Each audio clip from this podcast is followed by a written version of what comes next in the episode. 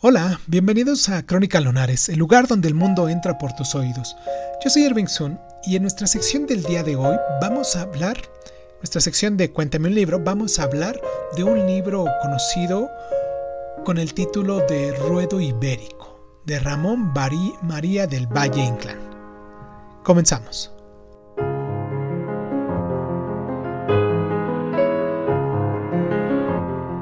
Valle Inclán planteó un conjunto de tres trilogías en las que se narra el proceso histórico de España desde lo que fue 1868 hasta 1898,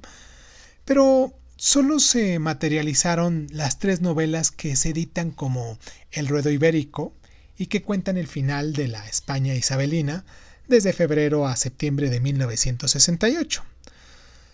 Son novelas esperpénticas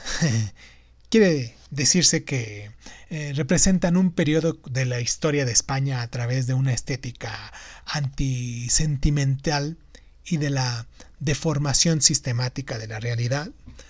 Esta deformación se materializa mediante la invención de un estilo que constituye uno de los más interesantes hallazgos de la literatura española del siglo XX. El estilo esperpéntico disuelve la grandeza heroica que puede haber en los protagonistas de la historia, lo que son los monarcas, los generales o meramente el pueblo. En la Corte de los Milagros, la más compleja de esta trilogía, se narran episodios de la corte de la, la reina castiza, tanto de relevancia histórica como anecdótica,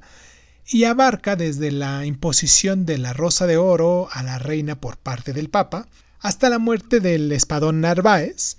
y como en otras obras de Valle Inclán, la aparente inconexión de los capítulos encubre una estructura de reminiscencias simbólicas. Los nueve libros tienen una estructura circular concéntrica y en las tres novelas el contraste entre las páginas elevadas de la historia y las sensacionalistas, y chuscas obviamente, constituyen el fondo sobre el que surge la historia esperpéntica de la España del siglo XIX, con unos partidos progresistas y unas fuerzas reaccionarias muy lamentables.